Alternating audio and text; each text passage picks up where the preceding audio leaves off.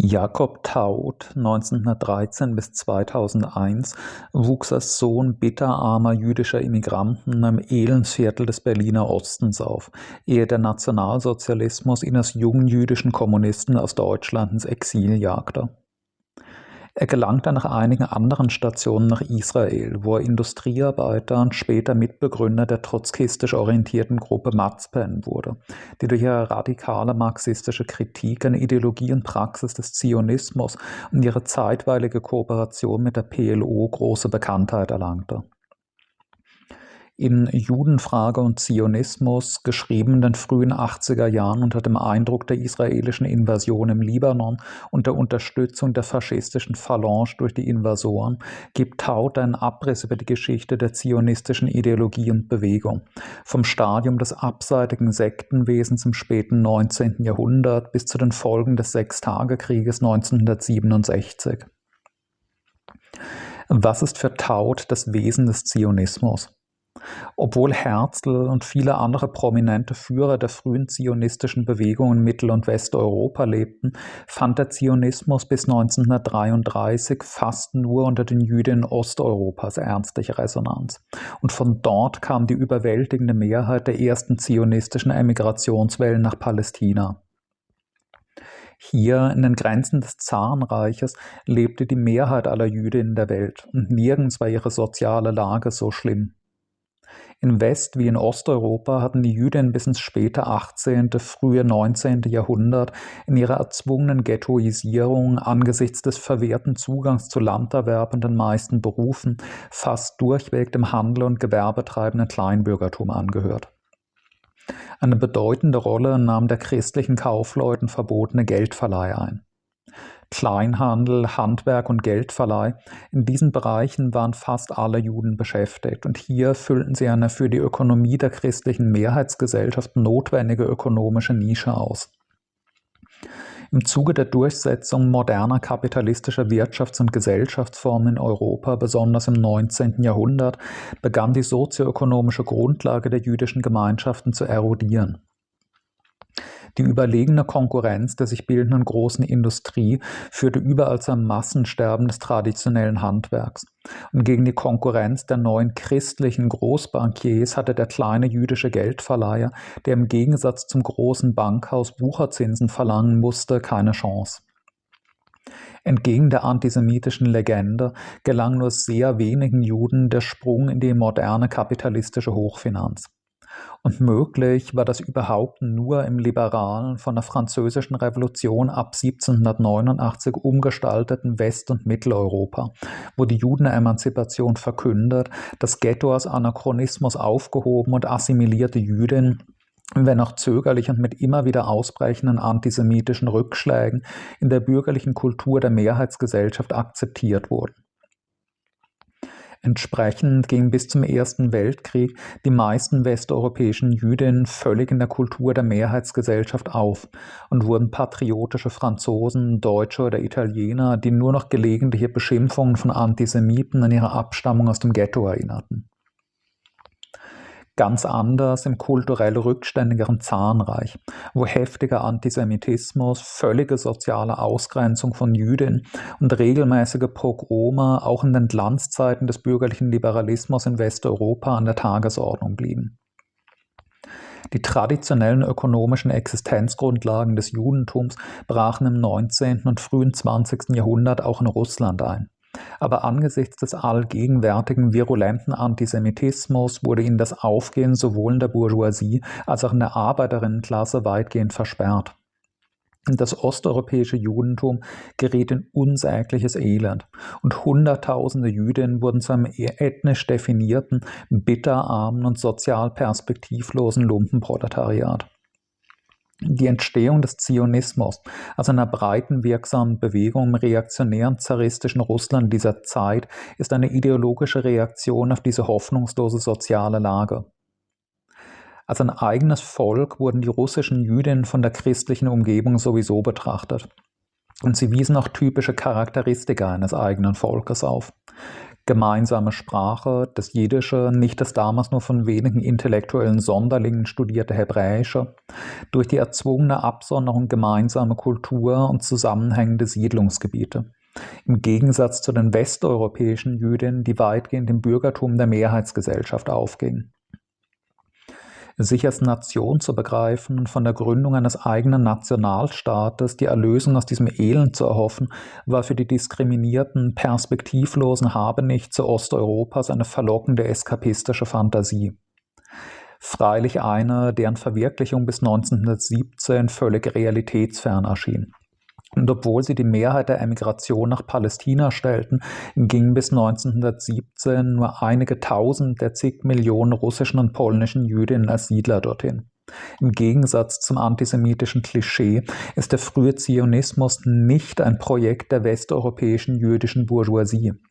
Die gab höchstens einige milde Gaben, hatte bis 1917 oder sogar 1948 aber kein ernstes ökonomisches Interesse am zionistischen Projekt sondern der verzweifelten, deklassierten osteuropäischen jüdischen Hungerleider. Freilich gab es auf die Misere der osteuropäischen Jüdinnen noch eine andere Antwort, und für die entschieden sich viel mehr von ihnen, den Sozialismus. Wenn die schreckliche Lage der russisch-polnischen Jüdin Resultat der kapitalistischen Entwicklung einerseits, der im Zarismus tonangebenden antisemitischen Reaktion andererseits war, und dann war es logisch, für die Vernichtung des zaristischen Regimes und die Aufrichtung einer sozialistischen Planwirtschaft zu kämpfen, in der die gesellschaftlichen Wurzeln des Antisemitismus ausgerissen würden. Zigtausende Jüdinnen, die das einleuchtend fanden, wurden Marxistinnen. Und im russisch besetzten Polen, wo besonders viele Jüdinnen lebten, entwickelte sich der marxistische Jüdische Bund zur Massenorganisation. Der Zionismus war von Anfang an ein reaktionäres Konkurrenzprojekt gegen die Attraktivität des Marxismus auf die russischen Jüdinnen. Statt Klassenkampf Nationalismus als Befreiung nicht die Revolution, sondern kolonialistisches Nationbildung auf Kosten eines anderen Volkes. Statt Materialismus chauvinistische Geschichtsmystifikation. Rückkehr an die alte Heimat nach 2000 Jahren und so weiter. Schon der Odessa Leo Pinsker, der erste Theoretiker des modernen Zionismus, erklärte völlig ahistorisch den Antisemitismus zu einer ewigen, unheilbaren Erscheinung und ergo sei nur Absonderung der Jüdinnen am eigenen Gemeinwesen eine praktikable Lösung. Theodor Herzl und andere Theoretiker des frühen Zionismus rühmten auf ihren Betteltouren bei den imperialistischen Regierungen dezidiert als Vorteil ihrer Bewegung, dass sie die gefährlichen sozialrevolutionären Neigungen der armen Jüdin abschwächen könne. Das ging so weit, dass Herzl dem zaristischen Regime die Kooperation der zionistischen Bewegung bei der Bekämpfung des Sozialismus anbot, wenn dafür Russland die zionistische Kolonisation unterstütze. Zionistinnen und jüdische Kommunistinnen waren politische Todfeinde. So reaktionär wie ihre Ideologie war auch die Praxis der zionistischen Bewegung. Herzl und allen anderen einflussreichen Führern der zionistischen Bewegung war klar, dass ihre Vision nur verwirklicht werden konnte, wenn eine imperialistische Großmacht das Protektorat über das zionistische Gemeinwesen in Palästina übernahm. Und so zogen Herzl und seine Nachfolger bettelnd von einer reaktionären imperialistischen Regierung zur nächsten, um ihnen das künftige zionistische Gemeinwesen als attraktiven imperialen Brückenkopf zur Unterwerfung und Ausbeutung des Nahen Ostens anzubieten. Herzl war begeistert von Kaiser Wilhelm II., wünschte sich Palästina als Protektorat des Deutschen Reiches und pries das künftige Gemeinwesen als Schutzwall Europas gegen die asiatische Barbarei an. Als das Projekt des deutschen Protektorats sich zerschlug, umwarb die zionistische Bewegung stattdessen den britischen Imperialismus. Und dieser war es dann, der 1917 auf den Trümmern des Osmanischen Reiches die Grundlagen des späteren israelischen Staates legte. Als einen strategischen Brückenkopf zur Verteidigung des Suezkanals und für die Verschiffung des irakischen Öls, über das man nun dank brutaler Niederwerfung der kolonisierten arabischen Bevölkerung verfügte. Der Zionismus konnte ausschließlich als Anhängsel des Imperialismus einer Großmacht zur politischen Realität werden. Als sich ab 1917 unter dem Schutz der britischen Bajonette die Konturen eines zionistischen Gemeinwesens abzuzeichnen begann, konnte der Zionismus endlich aus dem Stadium einer sonderbaren Sekte hinaus und in Aktion treten. Die bedeutendsten Charakteristika dieses Projekts sind für Taut folgende. Erstens. Zumindest bis 1933 blieb die zionistische Kolonisation ganz überwiegend das Unternehmen armer, deklassierter, in ihrem Elend zu allem bereiter Desperados aus den jüdischen Gemeinschaften Osteuropas, die nach Ankunft in diese ihnen vollkommen fremden, anfangs zu 90 Prozent arabisch besiedelten Gesellschaft meist einen extremen, fanatischen Nationalismus an den Tag legten und strikte Segregation der Jüdinnen von der arabischen Mehrheit in allen Lebensbereichen Bereichen propagierten. Zweitens. Der Zionismus ist ein koloniales Projekt, das aber einen wesentlichen Unterschied zu fast allen anderen Kolonialabenteuern aufweist. Während die Kolonisation eines Gebietes üblicherweise darauf abzielt, die unterworfene Bevölkerung als billige Arbeitskräfte auszubeuten, bestand das Ziel des Zionismus trotz aller beschwichtigenden Verlautbarungen der 20er bis 40er Jahre darin, die einheimische Bevölkerung gänzlich zu vertreiben und durch eine ganz andere Bevölkerung zu ersetzen, die Vertreibung und Enteignung von sieben Achteln der arabischen Bevölkerung nach der Staatsgründung 1948 war nur das schreckliche Finale einer Entwicklung, die in den 20er Jahren begann, als die zionistischen Organisationen Stück um Stück Land von arabischen Großgrundbesitzern verkauften, alle darauf lebenden armen arabischen Bauernpächterfamilien vertrieben und rein jüdische neue Siedlungen bauten. Drittens. Die Tatsache, dass die zionistische Bewegung vor der Staatsgründung primär von armen Jüdinnen und nicht von jüdischen Bürgerlichen getragen wurde, spiegelt sich darin, dass die Arbeiterinnenbewegung, vor allem die reformistische Arbeiterpartei, um die unter Ben Gurions Führung stehende Gewerkschaftsorganisation Histadrut die politisch bestimmende Kraft des zionistischen Gemeinwesens ab den 20er Jahren war. Diese Arbeiterinnenbewegung war allerdings von extrem nationalistischem Geist durchdrungen, verstand sich als Vertretung ausschließlich jüdischer Arbeiterinnen, propagierte nationalen Schulterschluss statt Klassenkampf sowie höchst ehrgeizige territoriale Expansionsziele und unterstützte mit ihren zahlreichen Wirtschaftsunternehmen aktiv die Kolonisierung des Landes und die Verdrängung der arabischen Bevölkerung. Die zionistische Arbeiterinnenbewegung trägt stark sozial-imperialistische Züge. Jüdische Arbeiterinnen handelten Einigkeit mit den patriotischen jüdischen Kleinbürgerinnen und Unternehmerinnen gegen den gemeinsamen Nationalfeind, um dann von den Früchten unseres Sieges zu profitieren. Viertens. So wie der Zionismus auf den Schutz durch eine imperialistische Großmacht gegen die einheimische arabische Bevölkerung angewiesen war, so auch auf die Kooperation mit den arabischen Eliten, besonders den Großgrundbesitzern gegen die armen arabischen Massen so sehr die Husseinis, die Nashashibis und andere reiche palästinensische Großgrundbesitzerfamilien sich öffentlich als antizionistisch präsentieren mochten, nahmen sie doch gern enorme Bestechungsgelder der ab den 20ern über große Geldmittel verfügenden zionistischen Organisationen an und verkauften auch gern ihr oft wenig profitables Land für die zionistische Kolonisation. Fünftens. Entgegen des zionistischen Mythos von einer einzigen jüdischen Nation, nach Taut waren die jiddisch sprechenden äh, Jüdinnen Osteuropas durchaus eine Nation, die aber mit den assimilierten Jüdinnen Westeuropas so gut wie nichts gemeinsam hatten, wurde erst mit der zionistischen Kolonisation eine neue Nation in Ansätzen geschaffen, aber eben eine israelische Nation und keine allgemein jüdische. Sechstens. Obwohl schon die britische Mandatszeit eine starke Ausweitung der jüdischen Auswanderung nach Palästina mit sich gebracht hatte, wurde die für den erfolgreichen Krieg gegen die Araber nötige Masse doch erst nach 1945 durch den Zustrom vom Nationalsozialismus entwurzelter Jüdinnen erreicht die überwiegend nicht aus zionistischem Idealismus nach Palästina ging, sondern weil sie nach Zerstörung der Welt des europäischen Judentums nirgends sonst mehr hin konnten und die viel attraktiveren USA weitgehend die Tore dicht machten. 1948 wurde offiziell der Staat Israel gegründet und fast die ganze nichtjüdische Bevölkerung vertrieben und enteignet war damit der berühmte Schutzraum geschaffen, die sichere Zuflucht aller Jüdinnen vor dem Antisemitismus. Keineswegs meint Taut. Israel auf sehr schwachen ökonomischen Grundlagen stehend und politisch völlig isoliert, konnte auch als souveräner Staat nur unter dem Protektorat einer imperialistischen Großmacht existieren.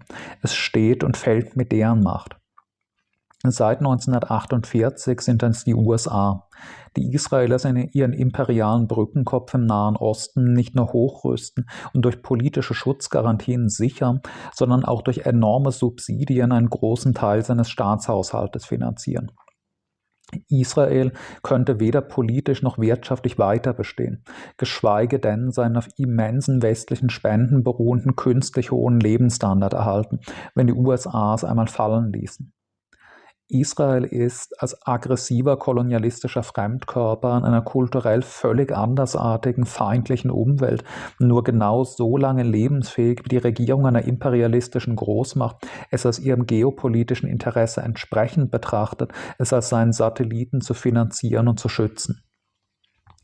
Taut betrachtet Israel dennoch nicht als einen imperialistischen Staat.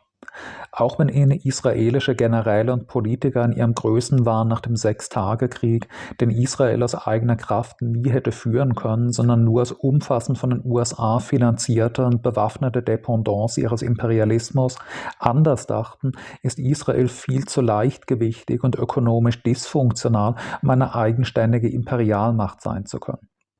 Israel sei viel eher ein unselbstständiger Satellit des US-Imperialismus, auf Gedeih und Verderb von Washingtons Wohlwollen abhängig.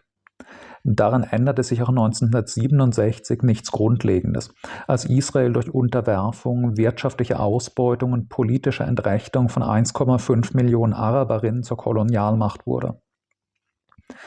Es kann also keine Rede davon sein, das jüdische Volk bestimme durch die israelische Staatsgründung nun sein eigenes Schicksal. Und auch nicht davon, dass das Leben der dort lebenden Jüdinnen dadurch sicherer geworden sei. Im Gegenteil. Nirgends seien Jüdinnen heute so gefährdet wie in Israel, diesem nach Taut größten Ghetto der Geschichte, das durch die kolonialen Umstände seiner Gründung überall in der Region verhasst ist und durch jeden Regionalkrieg zur Sicherung seiner Position noch verhasster und isolierter wird die Jüdinnen in diesem nur durch permanente Militarisierung der Gesellschaft und permanente massive Unterstützung durch westliche Mächte überhaupt vorläufig lebensfähigen Siedlerstaat seien dort keineswegs in Sicherheit, sondern säßen im Gegenteil in der Falle schon in der Mandatszeit der 20er und 30er Jahre, als die Minderheit zionistischer Siedlerinnen den Widerstand der arabischen Mehrheit in Palästina zu brechen hatte, zeichnete sich ziemlich explizit auch bei Ben Gurion die Umkehrung der zionistischen Idee ab. In erster Linie war es nicht der Existenzzweck des zionistischen Gemeinwesens, allen Jüdinnen Schutz gegen den Antisemitismus zu bieten, sondern im Gegenteil primäre Lebensaufgabe aller Jüdinnen, sich für Gedeihen, Ruhm und Größe des zionistischen Nation-Building-Projekts aufzuopfern wie auch heute Israel viel eher permanent schutzbedürftig als schutzbietend ist. Ein Ausweg aus dieser Lage besteht für Taut nur in der Auflösung des rassistischen zionistischen Staates, Gewährung des Rückkehrrechtes für die vertriebene arabische Bevölkerung und Bildung eines binationalen sozialistischen Palästina. Das Buch ist ein höchst lesenswertes Zeugnis der israelischen marxistischen Linken mit vielen interessanten Exkursen, beispielsweise zur sowjetischen Zickzack-Politik gegenüber Israel oder zur Entwicklung der zionistischen Ideologie nach der Staatsgründung, das bis heute wenig von seiner Aktualität verloren hat.